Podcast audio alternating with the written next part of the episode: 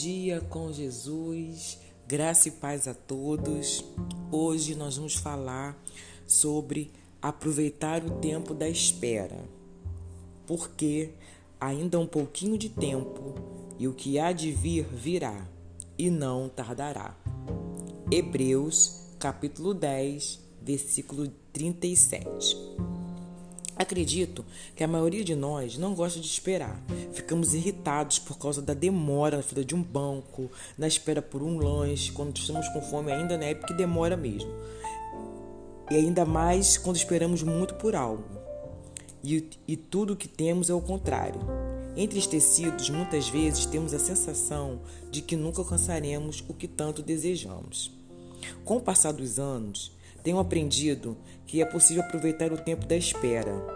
Deus tem um tempo certo para realizar todas as coisas em nossa vida. Se a estação é inverno, não precisamos brigar, chorar, deprimir, espernear com Deus pela chegada do verão. Estações existem, elas vêm e vão. Da mesma maneira, Deus tem uma ocasião certa para cumprir em nossas vidas aquilo que Ele planejou e o que ele planejou, certo?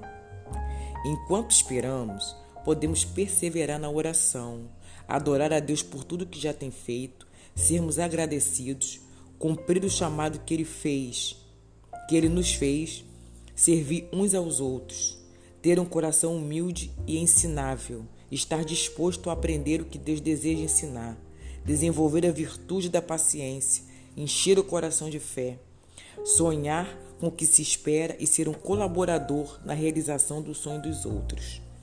O mandamento do Senhor é: amarás o teu próximo como a ti mesmo. Quando obedecemos a esse mandamento, tiramos os olhos do nosso próprio umbigo. Dessa forma, a nossa caminhada se torna mais leve e mais feliz. Enquanto esperamos o que desejamos, podemos ser bênção na vida dos outros Enquanto esperamos, podemos aprender preciosas lições. Enquanto esperamos, podemos servir uns aos outros. Enquanto esperamos, podemos ser canal de Deus para a realização de sonhos na vida daqueles que nos cercam. Com amor, Patrícia Machado.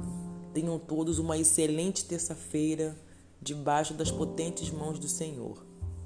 Amém.